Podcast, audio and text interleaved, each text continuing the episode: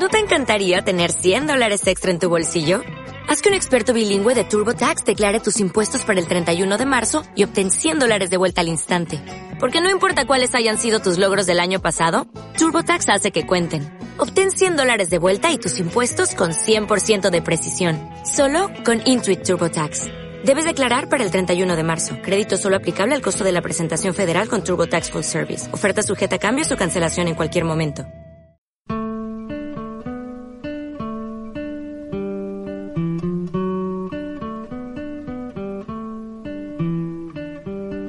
Un espacio dedicado a lo mejor del mundo del streaming con el comentario y análisis de las mejores series y películas que puedes encontrar online. Esto es NAC, streaming a la carta.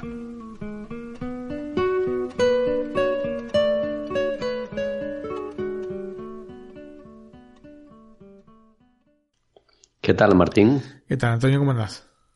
Bueno, pues aquí en casa con el NAC 3x24, ¿no? Así es, Antonio. No he podido finalizar el especial. Que en, principio era para hoy, pero al final lo vamos a posponer sí, sí, muy, hasta el próximo programa, ¿no? Efectivamente, muy grosso, muy grosso ha sido esto. Nos quedan, yo creo que por lo menos 8 o 9 horas de grabación, ¿no? Para el, para el especial. Sí, sí, sí, el especial va a tener mucho, mucho, mucho material. No sé si terminará siendo un, un especial más largo que otros, como por ejemplo Benur, pero eh, va a ser largo, sí, sí. sí, sí.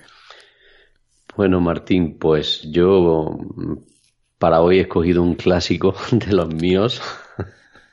Me refiero con un clásico a una serie que veo año tras año, ¿no? Sí, Homeland. Eh, en este caso voy a hablar de la temporada 7, aunque también voy a repasar las anteriores. Muy bien. Eh, ¿Tú qué nos tienes hoy preparado? Bueno, yo traje una serie original de Netflix. Bueno, original sí, una coproducción con, entre Netflix y, y una productora británica. Se llama Afterlife o Afterlife más allá de mi mujer. Este creo que así se la conoció en América Latina. Quiero aclarar antes de empezar con las dos series que bueno, este programa va a ser efectivamente más corto porque hemos tenido menos tiempo dedicándole tanto tiempo al especial de Matrix. Eh, obviamente me quedó mucho menos tiempo como para poder dedicarle esta semana. Una serie que igualmente em, es muy, muy, muy interesante y bueno, ya, ya la comentaré. En tanto comenzamos con la tuya, Antonio, con Homeland.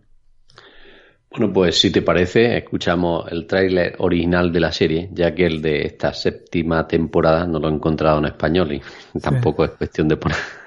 Bueno, yo, mira, el de Afterlife tampoco lo encontré. Aunque he visto que tú lo has usado, ¿no? Justamente en Afterlife uso en inglés, porque lamentablemente yo no sé qué pasa, ¿por qué no lo ponen? Si después este, tienen eh, las series traducidas, ¿por qué no traducen también el tráiler? En fin. Suelen traducir, yo creo que en el caso de las que he visto, suelen traducir el primero, el original, ¿no? El trailer original, y luego el de las siguientes temporadas ponen el trailer de la temporada, pero con subtítulos en español, ¿no? Claro, y aquí eh, el leer los subtítulos en un podcast un poco complicado, ¿no? Efectivamente. Mira, eh, lo pongo para que, digamos, nos hagamos una idea más o menos de cómo es la cosa.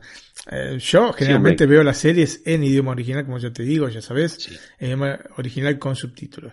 Si alguna vez lo he hecho en castellano, eh, fue como para poder este, tener una idea eh, cabal de, de, lo que estaba comentando. Eh, muchas veces algún capítulo escucho en castellano como para poder este, hablar este, a ciencia cierta si tengo que decir algo de doblaje. Que igualmente tampoco se me da por, por, estar hablando mucho, pues son en general doblajes muy buenos, especialmente en España. Sí, en España suelen hacerlo bueno y quizás por eso tenemos la mala costumbre de escucharlo en español y no en versión original. Lo que me está diciendo mi hermana es que en Argentina, bueno, en Argentina yo de, toda la vida, bueno, ya hace muchos años que no vivo en Argentina, pero siempre habíamos visto las películas en inglés con subtítulos, o en inglés o en idioma original, con subtítulos en castellano en el cine. Era una cosa así, digamos, este, una regla eh, no escrita que, que seguíamos los argentinos. Sin embargo, me dice que ahora hay muchas, muchas películas que directamente las sacan dobladas cosa que no me parece mal. Digamos, no me gustaría que, eh, y esto no, no me acuerdo si se lo pregunta a mi hermana, me gustaría que nada más sacaran las versiones dobladas. Tendrían que tener la posibilidad también la persona que quiere ver en idioma original, que tiene otra textura, digamos, como, como diálogos, porque no es lo mismo estar doblando que estar haciendo este personaje, digamos, en vivo. Eh, y hay texturas que obviamente, por mejor, por bueno que sean los dobladores, no, no, no llegan a, a captarlas, ¿no es cierto? Y mm, realmente me, me, disgustaría que no hubiese la posibilidad de seguir viendo películas eh, habladas en idioma original con subtítulos en Argentina. Me da la sensación de que esto es una cosa que se va a ir perdiendo con el tiempo, porque la gente tiende más a, a ver las, las, películas dobladas. Me parece bien, te repito, que estén dobladas porque aparte dan trabajo a los dobladores, ¿no es cierto? Y en un momento en el cual este, digamos, el trabajo no es, digamos, una, de las cosas que abunda en este mundo, de que, que, tengan esa posibilidad me parece más que, más que lógica. Pero bueno, siempre y cuando dejen también eh, la posibilidad de que la gente pueda seguir viendo películas en idioma original, ¿no?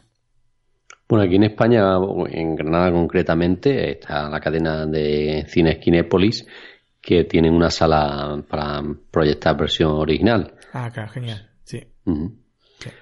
Yo no suelo ir. Debe estar vacía siempre.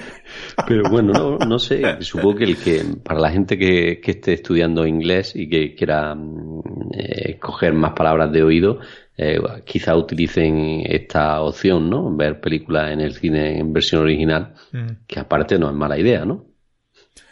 Sí, sí, seguramente tenés, digamos, el oído afinado para, eh, especialmente para el inglés americano, porque la mayor parte de las películas que uno ve eh, en general son, norteamericanas.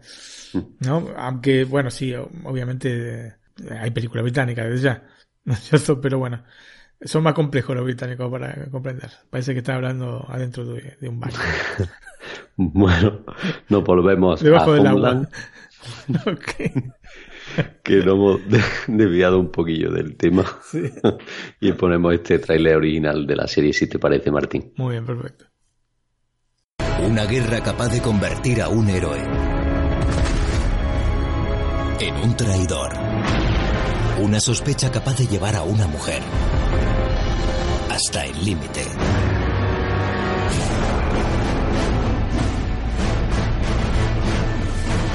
Un fenómeno que estremecerá a todo un país.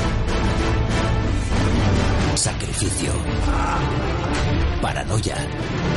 Atracción valor e intriga en la serie más esperada del año, ganadora de dos globos de oro. La verdad tiene dos caras. ¿De qué lado estás? Homeland, el 9 de abril estreno. Bueno, pues ya sabes, Martín, que Homeland lo he recomendado en otras dos ocasiones aparte de esta, ¿no? La primera fue allá por el capítulo 4 de NAC. de la temporada Los capítulos de 15 minutos. capítulo de 15 minutos, que diría el título y poco más. En, esta en la segunda que lo recomendé fue en la el capítulo 32 de la segunda temporada. Y bueno, y la tercera ocasión que es hoy, ¿no? En el, como he dicho, en el capítulo 24 de esta tercera temporada. Y hoy voy a hablar un poco de la temporada 7, aunque también he dicho que voy a voy a mencionar desde la 4 hasta la 7. Eh, y esta temporada 7 ¿no? lo que ha tratado es de, recopilar temas, los temas más candentes de la actualidad, ¿no? Sí. Y en esta ocasión, en uno de los que se, centra es su propio Trump, ¿no? Su propio presidente de los Estados Unidos. Pero en este caso que es presidenta y con la que Rusia no está muy de acuerdo e intenta eh, quitarla ¿no? de presidenta. ¿no? Mm. El segundo tema que se centra esta séptima temporada es los, eh, los fake news ¿no? o noticias falsas. que son lanzadas por supuestos periodistas ¿no? para tratar de influir negativamente en algunos asuntos ¿no? políticos eh, y económicos ¿no?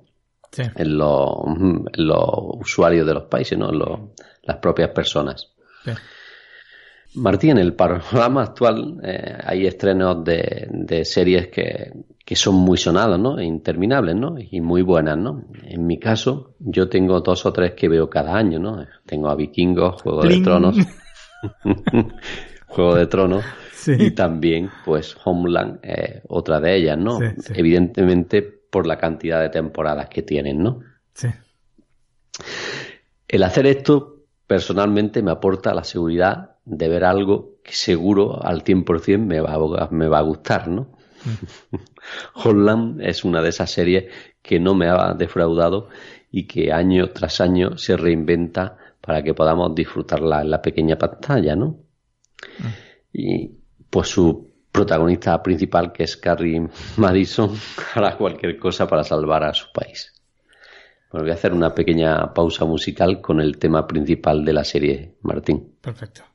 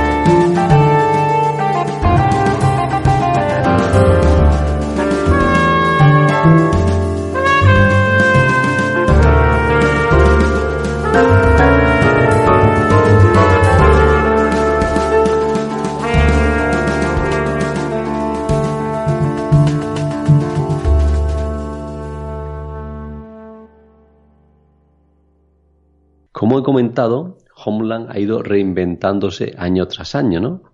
Sobre todo a partir de la cuarta temporada, en la que dejó fuera definitivamente a Nicholas Brody, que era el segundo protagonista, ¿no?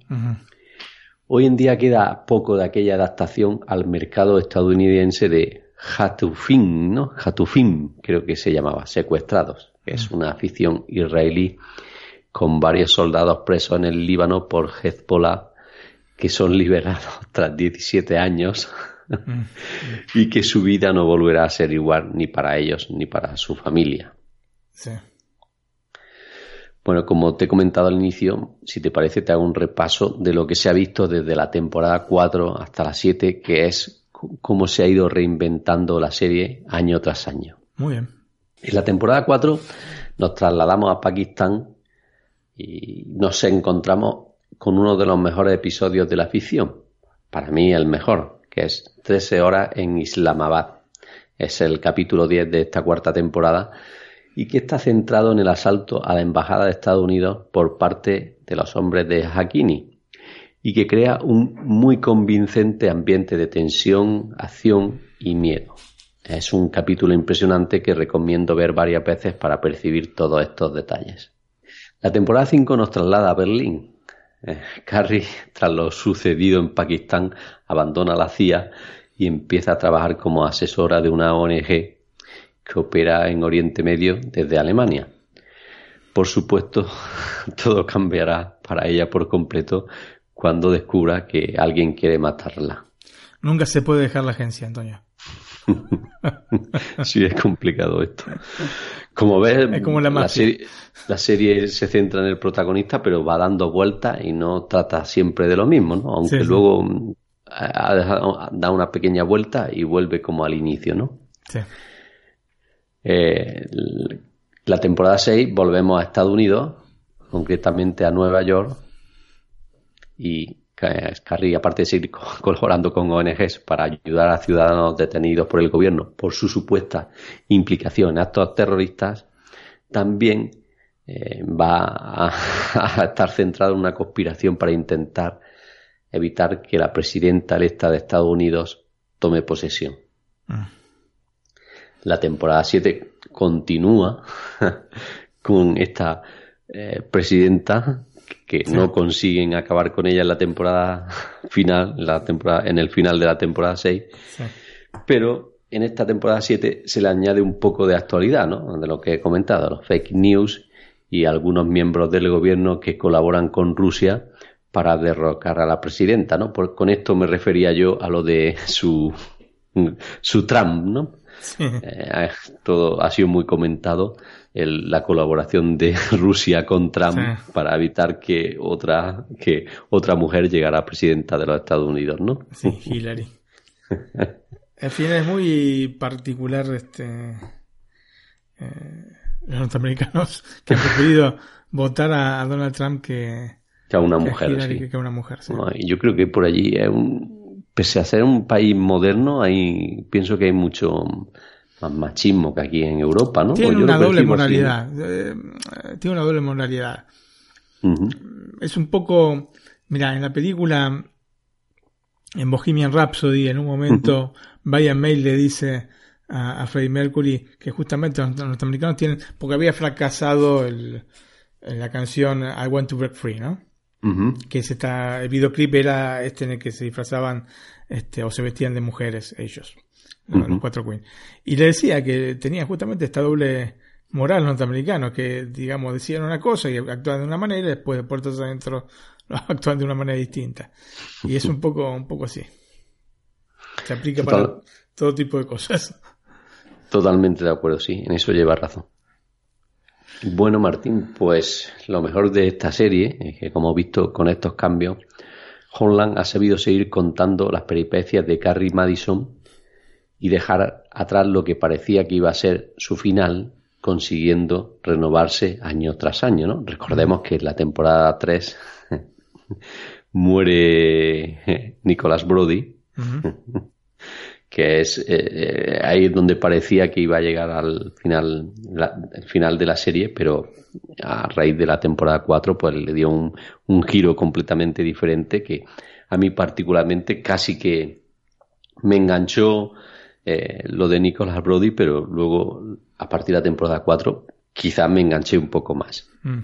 Bueno, pues Martín, la temporada 8 será la última y llegará el próximo año. Solo quiero decir que tengo mucha ganas de comenzar a verla, aunque también un poco de tristeza de saber que tendré que engancharme a otra de estas series que suelo ver año tras año, ¿no? De las de muchas temporadas, ¿no? Vikingos también el año que viene finaliza, así que Sí, sí te genera un poco de tristeza cuando termina la serie, porque claro, uno ha seguido todas las vicisitudes que, han vivido los, los protagonistas y llega un punto en que se separan de uno, se han compartido años y años y años, y es lógico que haya un cierto sentimiento de tristeza ¿no? al respecto. Incluso en Juego de Tronos. Bueno, ahí los niños, suicidios son más. Bueno, lo que sí tengo claro de esta temporada 8 es que no me va a defraudar. Por lo menos mm, Homeland a mí es una de las series y a mucha gente que hablo de, esto de series y de cine le, le, gusta, ¿no? Mm. Bueno, Martín, pues ya he comentado un par de veces los actores. En este caso, quizás, bueno, en vez de quizás he preferido poner música. Mm. En concreto, esta es la intro que se usa en la temporada 4, que para mí es la mejor de las siete que hay disponibles en Netflix. Muy bien, Antonio. La escuchamos entonces. La escuchamos.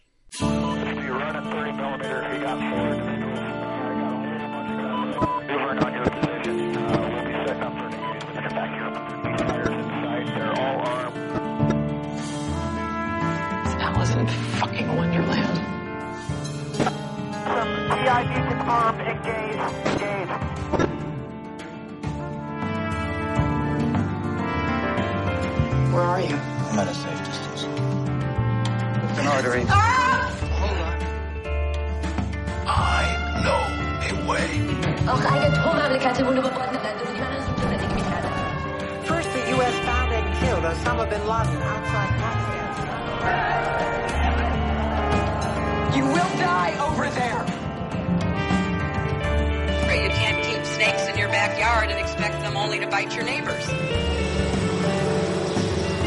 know, there are things that Pakistanis have done, have complicated relationship with them.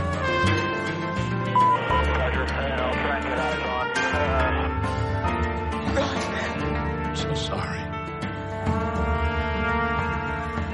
I have to say goodbye now. Just for a few more seconds.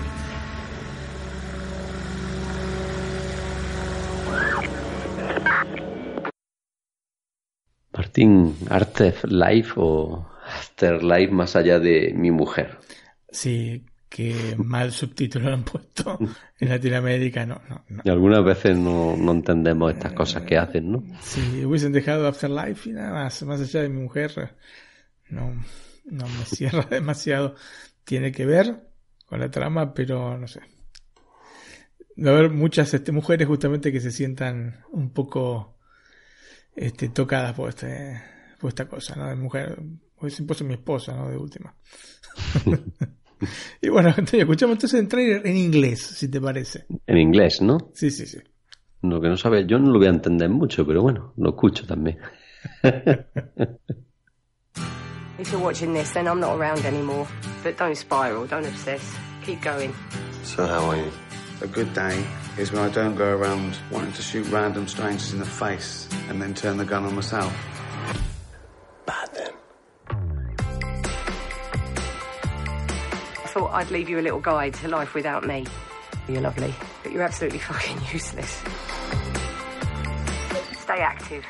It's not ideal to be a fat, lazy, self-pitying lump. Pedo! What?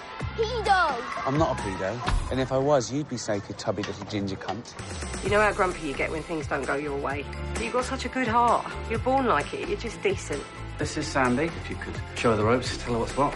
Humanity is a plague. We're a disgusting, selfish parasite, and the world would be a better place without us. Is that the sort of thing you meant?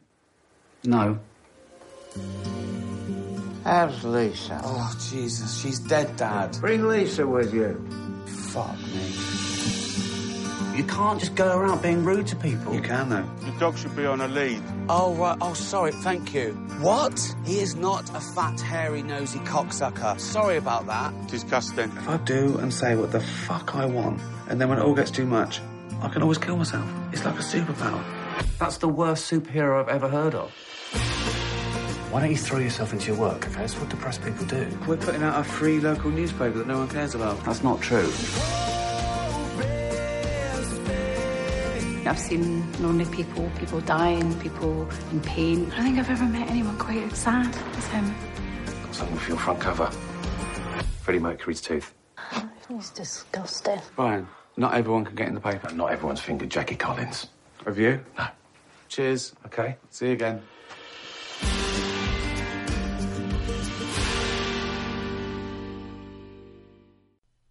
Bueno, Antonio, cuando se piensa en Ricky Gervais, conoces a Ricky Gervais, ¿no? Sí. Bueno, la primera cosa que viene a la mente es este personaje que, que, que este actor británico ha sabido crear de sí mismo, ¿no? Y que busca de manera extremadamente ácida y con mucho humor negro describir a su propia manera, digamos, la sociedad que nos rodea. Entran por derecho propio en la mitología popular sus cuatro presentaciones de los Golden Globes, del 2010, 2011, 2012 y 2016 que en práctica ha conseguido con esto que se quiera ver la ceremonia más que nada por sus comentarios sarcásticos que por la premiación en sí misma, ¿no? Decididamente no deja ningún títere con cabeza en el mundillo hollywoodiano y bueno, nosotros lo disfrutamos como espectadores.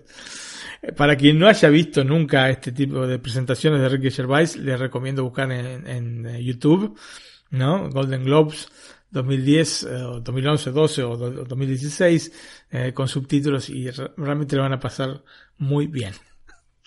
Especialmente por sus comentarios sobre Mel Gibson.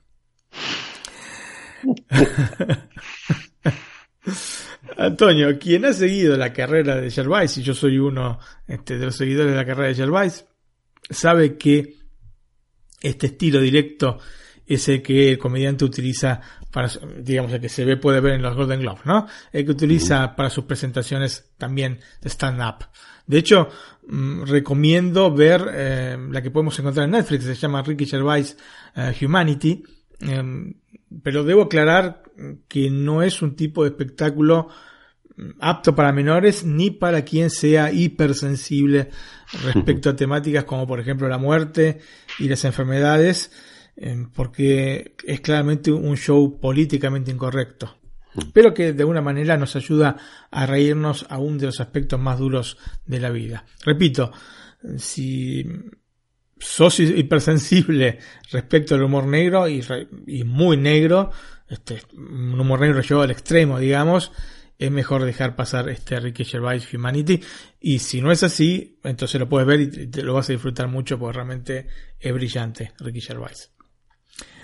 Mm, la carrera de Ricky Gervais incluye grandes aciertos como la versión original de The Office, ¿no? que debidamente encuadrada en la realidad norteamericana también se llevó adelante en los Estados Unidos con un par de temporadas de yo creo que muy buen nivel, pero el resto de un aburrimiento también este, notable, ¿no? Se tiene, es una, serie, una serie que tiene este tipo de contrastes o que ha tenido este tipo de contrastes, una serie que ya terminó y a veces me da pena porque un par de veces he intentado continuar, ¿no? Más allá de... Yo, yo soporto hasta la temporada 4, ponerle 4, un poquito más, y después es realmente insoportable la serie porque cae constantemente en reciclar comportamientos de los personajes sin que haya ningún tipo de evolución este, en los mismos.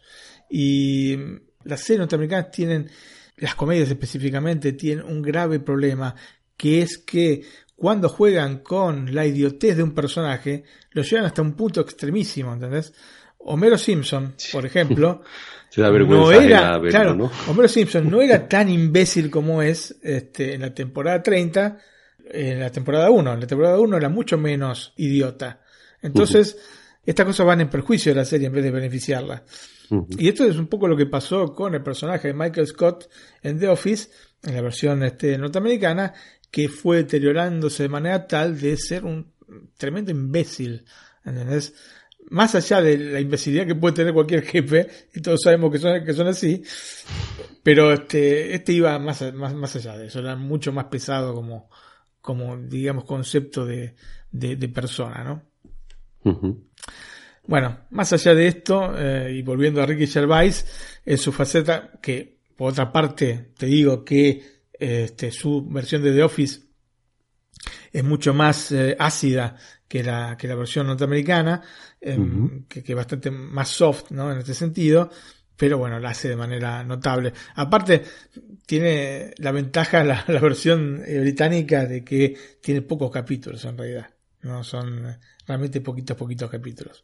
Son tres temporadas, creo, y tendrá seis, siete capítulos por temporada. Y esto beneficia, beneficia porque eh, evita justamente que se comiencen a agrietar a cada uno de los personajes y entonces a uno le queda siempre la idea de esos personajes también delineados este, desde un principio, ¿no? Bueno, entonces te decía, en su faceta de actor, Servais, eh, debo decir que se orienta hacia otro tipo de personajes distintos a de las presentaciones en vivo, que te repito, son presentaciones en las cuales eh, el humor negro y el sarcasmo predominan, ¿no? Eh, en las series eh, y en las películas en las que participó está mucho, mucho más este, acotado este costado de, Ricky Gervais. siendo él mismo quien está detrás de la mayor parte de las series o películas en las que participa, ¿no? En muchos casos ha escrito o ha dirigido las mismas este, obras, queda claro entonces que busca hacer ver casi el exacto contrario de este personaje que ha creado para los shows en vivo, ¿no? Probablemente porque el estilo que tiene y que persigue con estos shows no es demasiado compatible con la gran pantalla, o al menos digamos que nunca encontró la forma de poder acomodarlo en un formato apetecible para el público. Creo que el mayor problema es que se pasa demasiado este, hacia el otro lado, cuando no hace, digamos, espectáculos en vivo y se dedica a sus series o, este, o películas, ¿no? Salvando dos, tres este, series que, que, te voy a comentar ahora. Tal vez lo que intenta de esta manera, ¿no? Es demostrar que más allá del aspecto divertido y sumamente controversial, hay un actor verdadero. Mm, entonces, esta búsqueda personal da como resultado una mezcla de buenas ideas, como las series, este, desde ya de Office, ¿no? Extras, que fue de 2005 a 2007, Derek, Em, que eh, salió al aire del 2012 al 2014, esta última serie coproducida por Netflix y la podemos encontrar todavía en Netflix, así que si quieren verla son dos temporadas y un episodio de, una tercera temporada y está muy muy redonda, especialmente la primera de estas temporadas. ¿No? O por ejemplo el concepto de partida de la película Increíble pero falso, ¿no? The Invention of Lying, una película de 2009, aunque bueno, luego el film se empasta con una trama de previsible comedia romántica, pero bueno, la base de la que parte es realmente muy buena, ¿no? Este, es una muy buena idea. Y esta serie que te comentaba, The Office Extras, Derek, y también en inicio o parte, quizá la mitad de Dimension Lying, está también invadido de estas buenas ideas que tiene.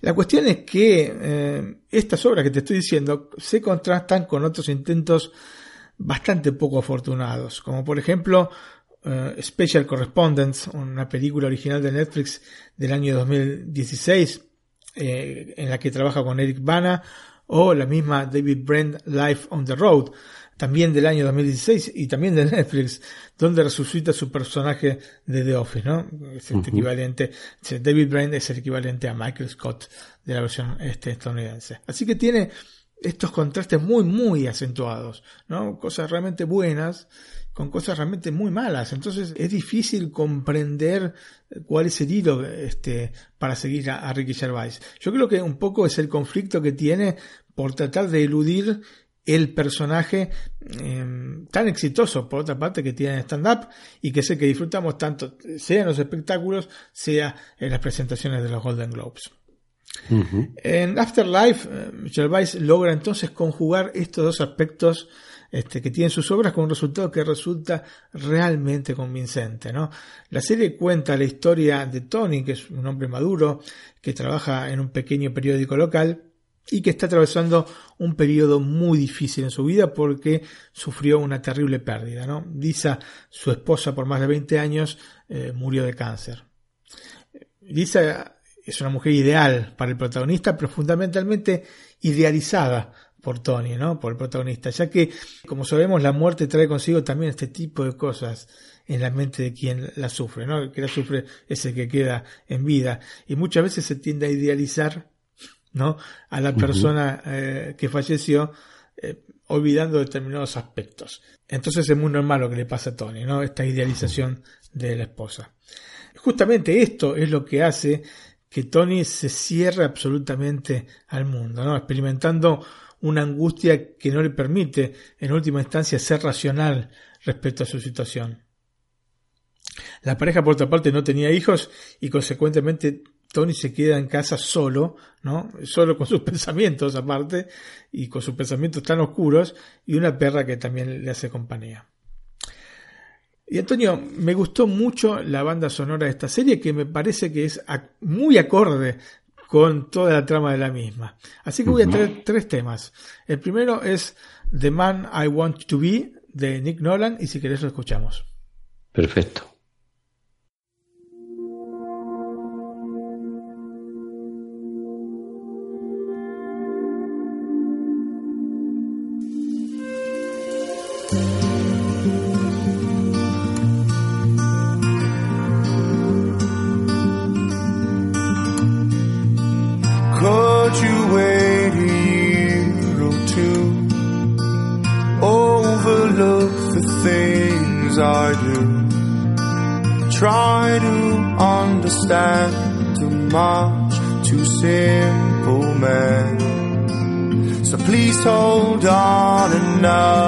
Day.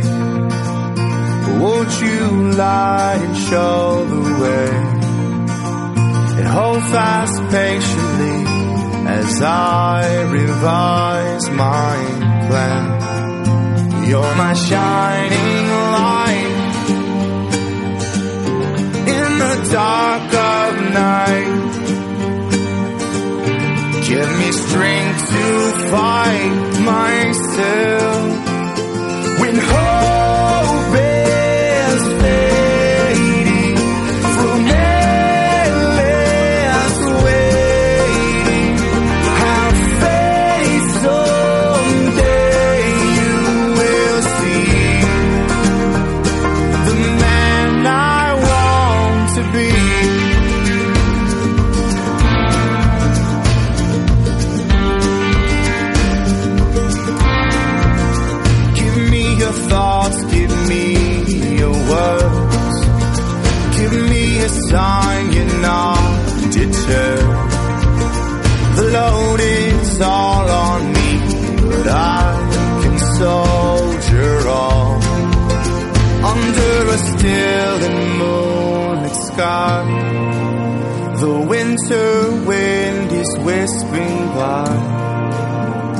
thoughts of you will carry me until the dawn.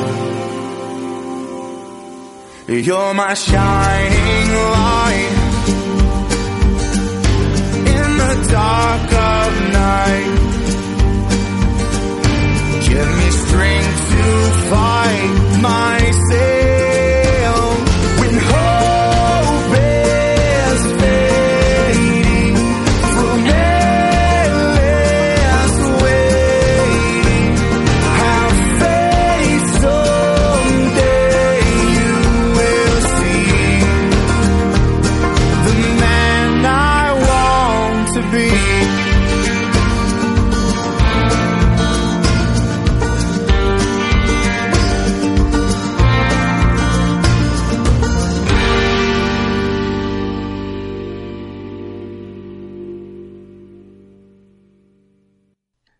bueno, Antonio, estábamos hablando de Tony, ¿no? Este, este hombre no puede superar la pérdida que, que ha sufrido y cae eh, en una absoluta depresión, ¿no? Intenta de hecho suicidarse, pero no lo concreta por el temor de dejar sin protección a su perro. Mira que, por qué banalidad, ¿no?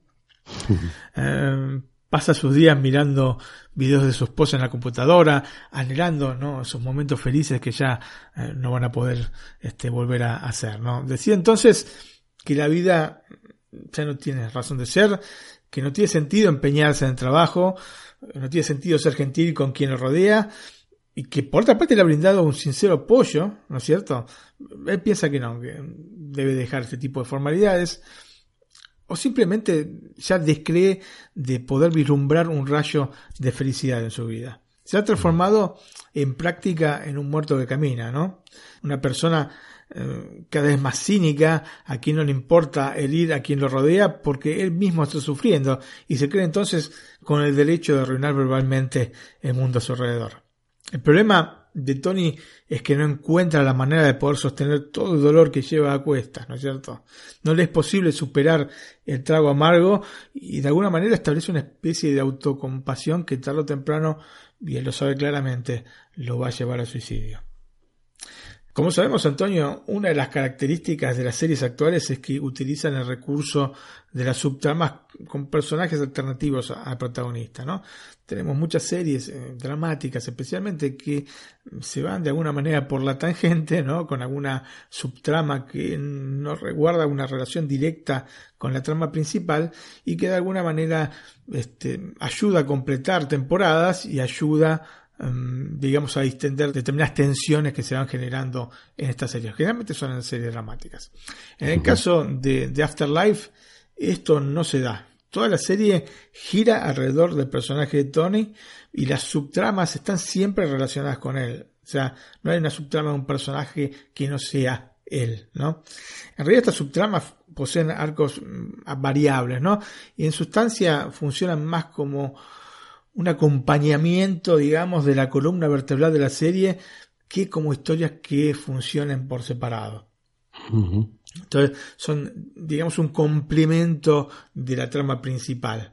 Um, y esto es bastante particular, porque te digo, en estos momentos se está utilizando mucho este recurso de, um, digamos, completar las series con distintas subtramas que después confluyan, ¿no? De alguna manera. Pero que tratan con personajes distintos. En el caso de Afterlife, eh, Ricky Gervais ha decidido que no, que tenía que o sea, es una serie muy particular, Antonio. Puso una serie en la cual lo más importante es el protagonista, ¿no es cierto? Entonces, eh, en vista de esto, ha querido mmm, no irse demasiado por las ramas y no generar subtramas que después terminasen distrayendo a la persona de lo que es realmente importante y de lo que realmente quiere contar Ricky Gervais. Por acá eh, lo fundamental es entender que es Ricky Gervais que nos quiere contar algo a nosotros, más allá de la serie en sí. Em, veremos entonces a sus compañeros de trabajo, que son personajes bastante especiales, ¿no? En cierto sentido pintorescos, ¿no? Y con una reminiscencia a los de The Office, ¿no? Eh, también vamos a encontrarnos con sus particulares amigos y conocidos, ¿no? Por ejemplo, tiene un drogadicto que reparte el periódico este, donde trabaja, comenté que trabaja en un periódico local, bueno, reparte, en realidad no reparte nada, realmente tira todos los diarios, pero sí se lleva el dinero por, por el trabajo no hecho, ¿no? Eh, y Enrique Gervais, como está en esta particular este, postura, no, ni siquiera le comenta al dueño del, periódico, por otra parte es este, eh, el hermano de su eh, de esposa muerta, no, no, no le comenta este en particular.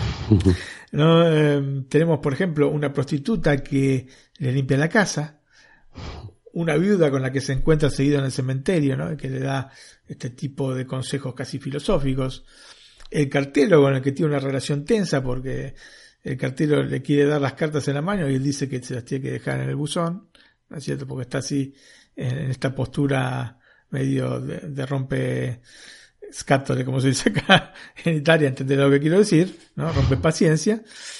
Y el psicólogo que, eh, que visita a él y que no llega a dar con la solución de su problema, ¿no? Y en muchas ocasiones parece no comprender de hecho en absoluto lo que Tony quiere expresar. Completan entonces este panorama, ¿sí? Este, tan en particular, el padre que sufre Alzheimer y la enfermera que se ocupa de él ¿no? en esta residencia de ancianos donde está internado. En resumen, uh -huh. como vemos, tenemos toda una cantidad de personajes variopintos que van dándole color a la serie, ¿no? que de alguna manera funcionan como contrapunto a toda esta cuestión dramática que tiene de fondo la serie. ¿no? Estamos hablando de una persona que realmente no quiere vivir más. Uh -huh. Entonces, de alguna manera, y esto es uno de los pros que tiene la serie, eh, eh, digamos que equipara los dramas que vive con estos momentos un poco particulares. Eh, Tony ya entonces no busca ayuda ni confrontar con la gente, ni siquiera intenta comprender si el dolor que está sintiendo va a terminar en algún momento. Lo cierto es que no puede ni quiere encontrar una motivación para seguir adelante con la vida. Hacemos una nueva pausa, Antonio, escuchamos un tema que creo que lo conocerán todos, se llama Rocket Man, de Elton John, que también forma parte de esta banda sonora que tanto me ha gustado de este Afterlife.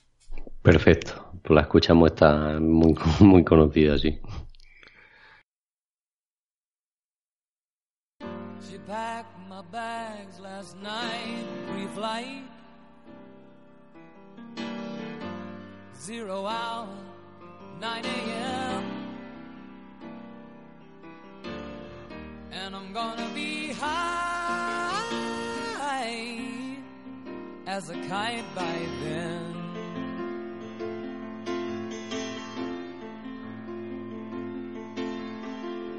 I miss the earth so much. I miss my wife. It's lonely out in space such a timeless flight.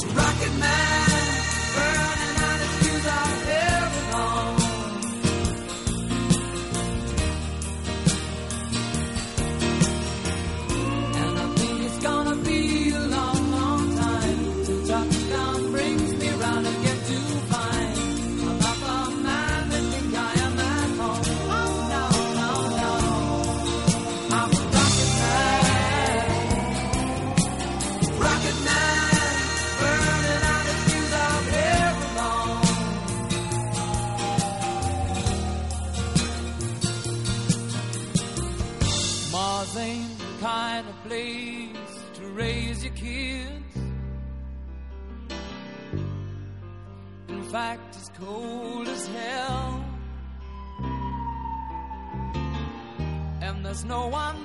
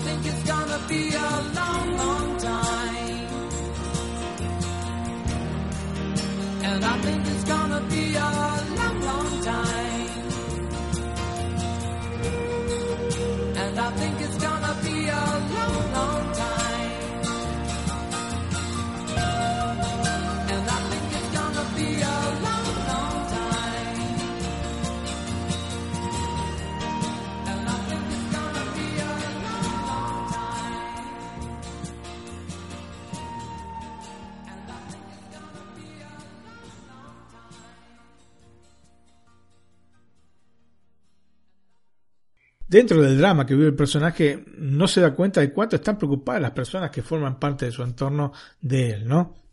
Están muy, realmente muy preocupados porque no ven que haya en ningún momento una mejoría por parte de Tony. En especial Matt, como te dije, este, el hermano de su esposa, que es el, el dueño del, eh, del periódico donde trabaja, ¿no? Obviamente su jefe, digamos que eh, es un personaje que también ha recibido, obviamente, el impacto emocional por la muerte de su hermana, pero lo, sobrelleva de otra manera. Y Matt justamente intenta de todas las maneras posibles estimularlo, ¿no? Darle su apoyo, intentar de que salga de este pozo. Eh, Tony, sin embargo, se considera a sí mismo una causa perdida y bueno, este, tiene este tipo de actitud con respecto a la vida. Pero bueno, como muchas veces pasa en la vida, también para el protagonista va a llegar un punto de quiebra, ¿no? El momento en el cual debe decidir continuar con su vida y es en ese momento que comprende que ha sido de un narcisismo absoluto vivir pensando en sí mismo y solamente en los problemas que le rodean, ¿no? Sin pensar que los demás tienen sus problemas, ¿no es cierto?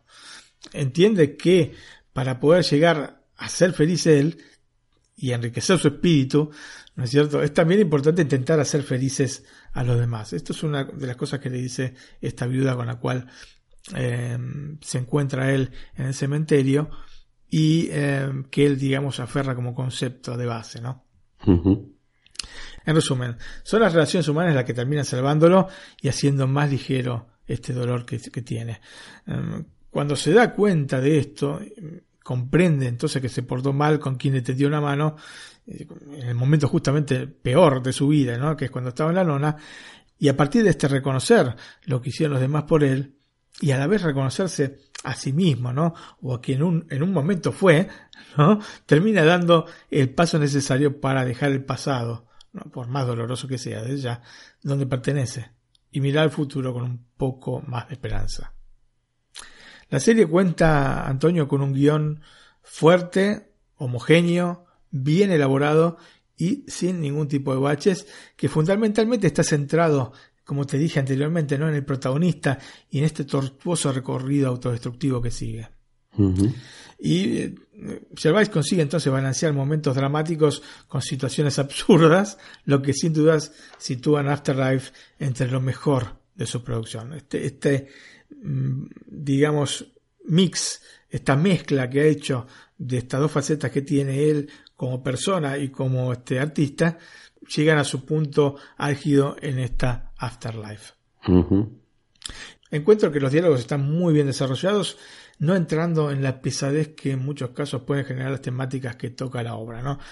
Digamos, cuando son temáticas muy dramáticas, a veces entran en estos discursillos, ¿no es cierto?, poco creíbles y poco, digamos, más de libro que de, que de la realidad, ¿no es cierto? Porque a mí no me pasó jamás, no sé, capaz que no he frecuentado gente de este nivel, ¿no es cierto? Pero no, no me ha pasado de este, estar hablando con una persona y que me, me largue un, un súper este, discurso sobre la muerte, la vida, etcétera, etcétera, ¿no es cierto? Filosófico. O sea, no me pasó. O sea, me pasó de leerlo, sí, pero que, que te pase en la vida un poquito más difícil. Y bueno, en este sentido, los diálogos que genera eh, Enrique Gervais dentro de la obra están muy bien porque son muy humanos, son muy realistas y tienen que ver con lo que le pasa a los personajes, más allá de, este, de estas, este, digamos, demostraciones acartonadas, ¿no?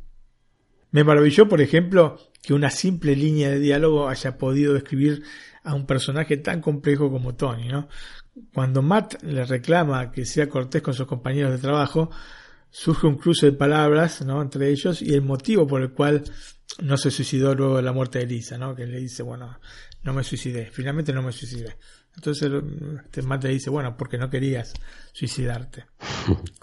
Este, pero Tony no la piensa tan así, ¿eh? Eh, piensa que debería estar muerto y que lo que está viviendo es una especie de, de, tiempo extra de alguna manera. Entonces lanza esta frase que lo define perfectamente y define, digamos, eh, la serie en sí misma, ¿no? Uh -huh. Y le dice, dice, si me convierto en un idiota y hago y digo lo que quiero, por el tiempo que quiera, cuando todo se me vaya a las manos, podré matarme. Es una especie de superpoder, ¿no? Se me pareció brillante, ¿no? Esta definición. Elaborada, ¿no? Hago lo que se me canta realmente. Este, lo que quiero hacer, bueno, no quiero este, entrar en, en, palabrotas, Antonio. Hago lo que quiero hacer. Me, me, porto como quiero portarme. Y si no te gusta, peor para vos. Y si en algún momento realmente la cosa se me va de las manos, me mato y listo, ¿no? Y esto es un superpoder para mí. Uh -huh. El otro dice que es un superpoder bastante decadente, pero bueno, visto desde la perspectiva de, del protagonista, de Tony, bastante lógico, ¿no es cierto? Y me encantó. Porque esta parte es una frase que lo define totalmente, ¿no? Es un pedacito de diálogo que realmente define al personaje. Me pareció brillante que se pueda definir un personaje así de complejo en solamente unos pocos segundos. Eh, la elección del personaje por sobre la historia en sí genera, eso sí, un arco narrativo y emotivo que a fin de cuentas es bastante previsible, ¿no? Más o menos ya sabemos cómo van a terminar las cosas, porque a menos que sea un drama absoluto, si es eh, tiene activo de comedia, no es cierto, comedia negra, no, obviamente, eh, sabemos que no puede terminar de la peor manera. Otro punto que tal vez me genera dudas es la velocidad con la que Tony cambia a partir de este quiebre que mencioné, ¿no? Como si le hubiese faltado algún capítulo más a la, a la serie. Viste que a veces hablamos de que la serie se las alarga. Bueno, acá parece que le hubiese faltado. Sobre todo la de superhéroes, ¿no? sí, efectivamente. Pero acá, sin embargo, es al contrario. Parece que, digamos, hubiese sido mejor que hubiese desarrollado un poquito más toda esta segunda fase, ¿no? En, en, la, en, la, que lo vemos. Eh, otra vez hubiese sido mejor trazar un poco mejor la parábola que atraviesa el protagonista, ¿no? Esta parábola desde el describimiento y casi la necesidad de suicidarse hasta, mm, digamos, ver el futuro con ojos un poco más esperanzadores. Y quizás es una parábola demasiado, digamos, eh, cargada sobre la parte triste y no tanto sobre la parte, digamos, esperanzadora. Entonces, o modificaba ese, la parábola o este, le agregaba un capítulo más como para que la parábola fuese de hecho modificada. Pero bueno, eh, ¿qué se va a hacer, Antonio? Este, son realmente cosas que uno dice, digamos, como para puntualizar algún, este, algún problemilla, pero no, no son realmente fundamentales como para poder quitarle puntos a la obra por este motivo. O por lo menos muchos puntos, algún décimo. Le podemos quitar. Encontrarnos con momentos poéticos, si bien no es una novedad en el trabajo de Ricky Gervais, porque ya lo hemos visto, ¿no? Quien haya visto Derek sabe a qué me refiero, o en la misma película esta que te comenté anteriormente, eh, The Invention of Lion, ¿no? Increíble pero falso, también hay eh, momentos este, poéticos. Pero bueno, digamos que eh, tampoco es uno de los elementos que abundan en las películas o en las obras de Ricky Gervais, ¿no? Series o películas. Aquí, sin embargo, hay algunos y realmente tocante, lo que me parece bastante interesante como concepto. Creo que en Afterlife podremos encontrar al verdadero Ricky Gervais. Vos viste que yo te dije anteriormente que pareciera que esta obra la he hecho como para decir, bueno, acá esto, este soy yo. Acá me pueden conocer realmente como soy. No soy el de los stand-up, ¿no? Es, ser absolutamente ácido y de comentarios eh, políticamente incorrectos por doquier, sino que soy una persona que realmente piensa y que tiene realmente sentimientos, ¿no? Así que bueno, este es interesante en ese sentido, enfocar la serie también en ese sentido, porque muchas veces nos encontramos con series que, bueno, son un poco anónimas, no dejan ver el verdadero eh, corazón de quien la, la, hizo. En este caso sí, en este caso uh -huh. sí, en Afterlife podemos este, encontrarnos, como te digo, para mí, al verdadero Ricky Gervais. Es como si fuese una especie de, de obra autobiográfica, ¿no? Obviamente tomando el personaje que desarrolló y dejando de lado la historia que construyó a su alrededor, ¿no? El personaje en sí, ¿no? La esencia este, de, de, Tony yo creo que es la esencia misma de Ricky Gervais. Uh -huh. Digamos que busca mostrarle al mundo el costado que había dejado entrever en otras ocasiones, pero que no había llegado a la profundidad que alcanza en esta serie. Entonces, bueno, con este panorama bien inclinado hacia el drama, más que la comedia negra, o sea, sí tiene puntos de comedia negra, pero digamos, te digo, como para no hacerlo tan dramática la cosa, pareciera que fuese así. Este, entonces, ¿por qué dije al inicio que Enrique Gervais había podido conjugar los dos aspectos recurrentes en sus obras, no? La respuesta la, la vamos a encontrar en el mejor aspecto de, de esta Afterlife. El actor británico logra establecer un delicado equilibrio entre las cuestiones dramáticas que mencioné y el cinismo que termina haciéndonos sonreír, pero con un dejo de amargura como sus espectáculos stand-up. Uh -huh. En definitiva, Antonio, Afterlife convence, pero convence más su protagonista. El actor que lo protagoniza y el protagonista de la serie, ¿no? eh, sin lugar a dudas, es una muy buena serie que tiene un solo problema. ¿Cuál es, Antonio? ¿Otra temporada? Efectivamente. Han anunciado una segunda temporada. Las cosas acaban bien, mejor no seguir, ¿no? Efectivamente, ¿no? Digo que caemos en lo que he preguntado muchas veces, ¿no? ¿Hay necesidad de agregar un producto que termine redondo? Digo, una nueva temporada le puede agregar, aunque sea una coma, al concepto que, que dejó ver esta primera brillante temporada. Véase 13 razones, ¿no? Véase 13 razones, ¿no? Imprimis. Claramente la respuesta en ambos casos es no. Si tenemos un personaje, ¿no? En este caso, que ha evolucionado hasta donde debía evolucionar, hacerlo caer en una segunda temporada sería redundante, ¿no es cierto? Hacerlo otra vez, volver a los mismos problemas. Y hacer otra cosa, hacerlo, digamos, partir desde esta evolución que tuvo tampoco es tan interesante como el proceso que lo llevó a evolucionar, ¿no es cierto? Entonces, ¿qué sentido tiene? Podemos ponernos de acuerdo en que se hubiese podido hacer algún capítulo más, ¿no? Como te dije anteriormente, para que no parezca que la serie se cierra, con, digamos, con demasiada prisa. Pero bueno, uh -huh. eso ya es pasado, no podemos volver sobre nuestro paso, ¿no? O mejor dicho, Ricky Gervais no puede volver sobre sus pasos. Uh -huh. Ergo, ir hacia adelante, cuando no es necesario, me parece que carece de toda lógica. Y bueno, eh, en, digamos, en la estructura de Netflix está bien visto esto, pero yo no creo que sea lo que tenía que pasar con esta muy buena Afterlife. ¿Veré la segunda temporada? Tengo mis dudas. Tengo mis dudas porque quiero conservar el recuerdo de esta muy buena serie que para mí era una miniserie, ¿no es cierto? Y que bueno, ahora la han convertido en una serie. bueno, escuchamos eh, la última canción que les propongo de la banda sonora que se llama You've Got a Friend de James Taylor. Perfecto, la escuchamos.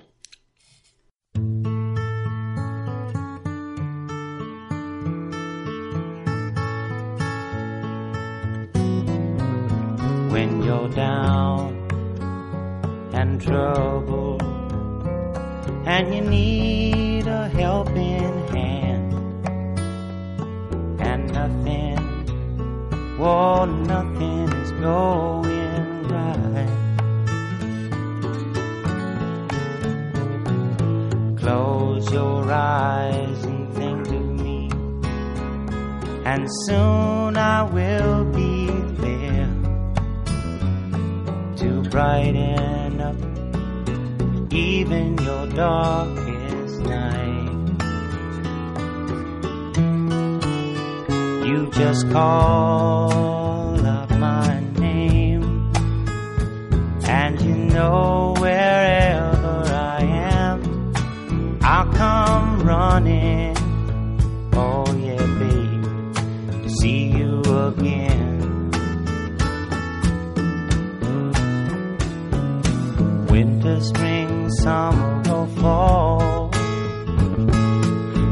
you got to do is call, and I'll be there. Yeah, yeah, yeah. You've got a friend.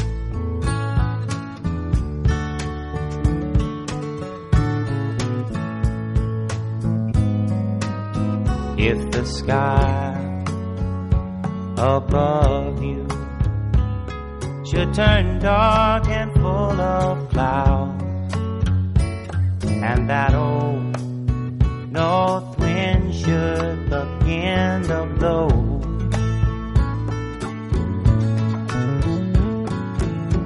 Keep your head together and call my name out loud now. Soon I'll be knocking upon your door.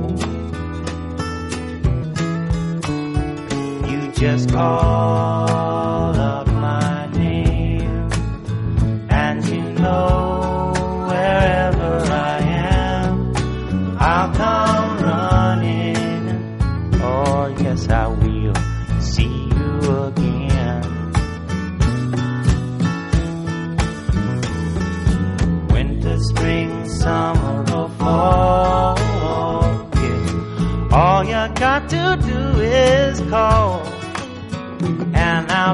there. Yeah, yeah, yeah. Hey, ain't it good to know that you've got a friend? When people can be so cold, they'll hurt you and desert you. Well, they'll take your soul if you let them. Oh, yeah, but don't you just call out my name, and you know wherever I am, I'll come running to see you again. Oh, babe, don't you know about winter, spring, summer, fall? Hey, now all you've got to do is call. Lord, I'll be there, yes, I will. You've got a friend.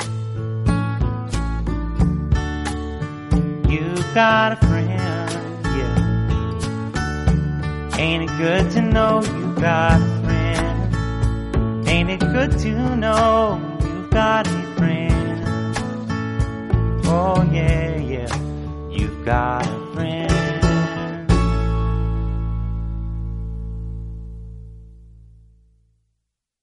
Antonio, pasamos a los datos técnicos. La serie cuenta con 6 capítulos de entre 26 y 31 minutos. El formato de pantalla es 16 novenos y la resolución es 4K, sin HDR.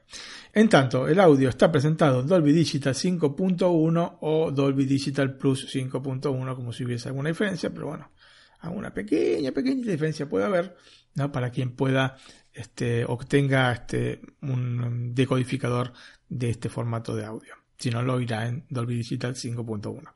Los protagonistas son, obviamente, Ricky Gervais como Tony, Kerry Godliman como Lisa. Hay muchos actores, mmm, digamos, del entorno de Ricky Gervais que se van repitiendo en las distintas series que va produciendo, ¿no? Uh -huh. Kerry Godliman eh, trabajó también en Derek.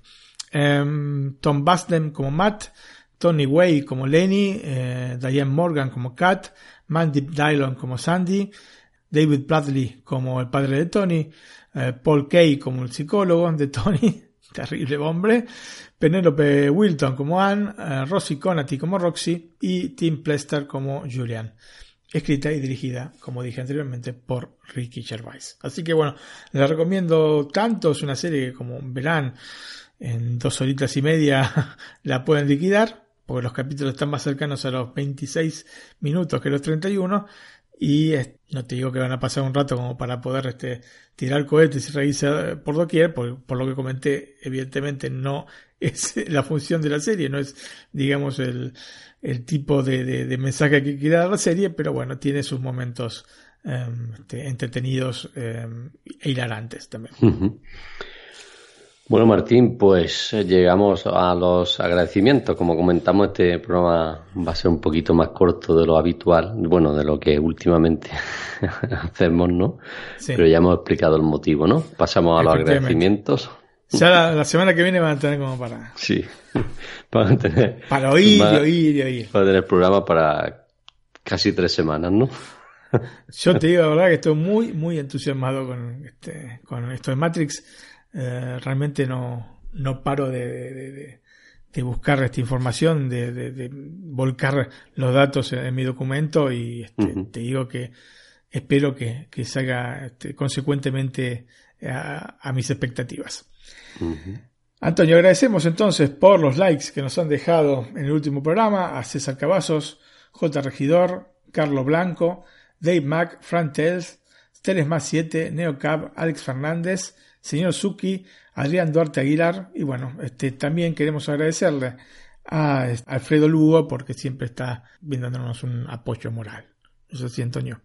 Uh -huh. Totalmente, sí, sí. Eh, incluso en Twitter nos comenta ahí, nos retuitea sí, en nuestras, nuestras redes sociales. Eh, agradecer a él también que esté ahí como ya prácticamente otro amigo, ¿no? Efectivamente, Antonio. Y bueno, desde ya que agradecemos a todos quienes nos dejan todo, todo, este, sí. los likes y todos quienes descargan el programa. No siempre la gente mmm, siente la necesidad de, de, de, dejar el like o oyen el programa con, con, otro, con otra aplicación que no sea la de iVoox, que es totalmente lógico y comprensible. ¿no? Mm. Cada uno lo escucha con este, la aplicación que quiere. Y bueno, eh, nada, eso. Si es que lo escuchan con iVoox, les pedimos, si es posible, que nos dejen este, el like. Y bueno, si no es así, igualmente, solamente con escucharlo ya nos hacen contentos. Nos bueno, contentos pero, pero también nos pueden mandar un correo electrónico, ¿no? Desde ya, desde ya, si quieren comunicarse con nosotros, pedirnos que hablemos de algún tema en especial, ¿no es cierto? Uh -huh. eh, siempre con, con los tiempos que, que, que tenemos. ¿No es cierto? Porque obviamente no, no, no podemos eh, satisfacer todas las demandas, digamos, en el momento, ¿no? Si es posible, sí, y si no, bueno, eh, seguramente tendremos siempre en consideración eh, las cosas que nos pidan porque somos grandes admiradores de todo tipo de, de cine, Antonio. Y, eso y es. de serie, de ya. Uh -huh. Bueno, pues, eh, ¿a qué correo electrónico nos tienen que escribir? Nos tienen que escribir entonces a nac.iosmac.es, nac.iosmac.es. Pueden visitar nuestra página de internet que es eh, www.nacstreaming.com. Ahí van a encontrar información sobre este, las distintas plataformas, Netflix, HBO, este, Amazon Prime Video, lo que esté saliendo sobre Disney Plus, que estamos, estamos muy este, excitados con toda esta este, futura salida en Europa y en este, América Latina de, de este canal de Disney. Y bueno, Hulu, lo, lo que sea, lo que haya, digamos, información de que, sobre programas que puedan verse, este, sea en Europa como en este, América Latina, vamos a intentar canalizarlo por em, eh, el blog de Netflix a la carta, que más que nada yo este, ayudo a hacer a mi, a mi esposa, Porque es la que está atrás este, de, de todos los artículos que, que aparecen. Ujú. Muy bien, Martín. También tenemos Twitter. También tenemos Twitter y también Twitter, tenemos Facebook. ¿Cómo, cómo es Twitter? Sí, no, no, no, nunca sabré pronunciarlo de esa manera, Antonio. Facebook y también Instagram. que, que, que tienen eh, desde la, nuestra página web tienen acceso directo a todas las redes sociales por si quieren seguirnos y estar en contacto más directo. Y también tenemos un canal de Telegram en el que como bien has dicho también los usuarios de él nos pues nos piden o nos recomiendan algunas series o algunas películas que que le han gustado, ¿no? Como es el caso de alguna recomendación que hemos traído aquí al podcast, porque, como digo, nos han, nos lo han dicho nuestros eh, usuarios del canal, ¿no? Es así, es así. Digamos, nos, nos comprometemos con estas cosas, ¿eh? Sinceramente, no es que lo decimos por decir. Bueno, bueno, ¿qué te parece ahora que la has mencionado que nos comenten nuestros oyentes qué recuerdan o cómo vieron la película, la primera parte de Matrix? Allá. está, me parece, me, me parece genial. Nosotros traemos Matrix aparte porque Antonio se cumplen 20 años, se cumplieron hace poquito 20 años de, de su salida en los cines. Es una película que, sinceramente, yo creo que nos ha cambiado a todos. Ujú. Son ese tipo de películas que uno recuerda donde la vio. ¿cierto? Te recordás exactamente el lugar donde la viste, el momento en el que la viste, con quién la viste, ¿no? Son esas películas que, que- que de alguna man- manera te marcan. Bueno, la cuestión era que, a ver, que el, el reto para nuestros oyentes es que nos comenten o por correo electrónico que le hemos dicho, o por las redes sociales, o por el canal de Telegram, eh, qué recuerdan de la primera vez que vieron Matrix. Efectivamente. Que nos lo comenten, ¿no? Que luego en el especial también diremos ahí los más graciosos si hay muchos, ¿no? Sí, efectivamente, sí. bueno, pues ya nos queda para finalizar la música de la semana, Martín. Así es, Antonio, escuchamos de la película Skyfall, de la gente 007, el tema principal de, de la película, que es Skyfall, cantado por Adele. Un tema fantástico, como todos los temas de, de James Bond. Y acá te anuncio que voy a hacer un- una especie de arco temático. que Vamos a escuchar en varios Netflix de cartas seguidos temas de películas de James Bond. Perfecto, pues empezamos hoy. Empezamos hoy con Skyfall. Chao amigos, hasta la próxima. Hasta la próxima, gracias, eh. Chao, chao. Chao.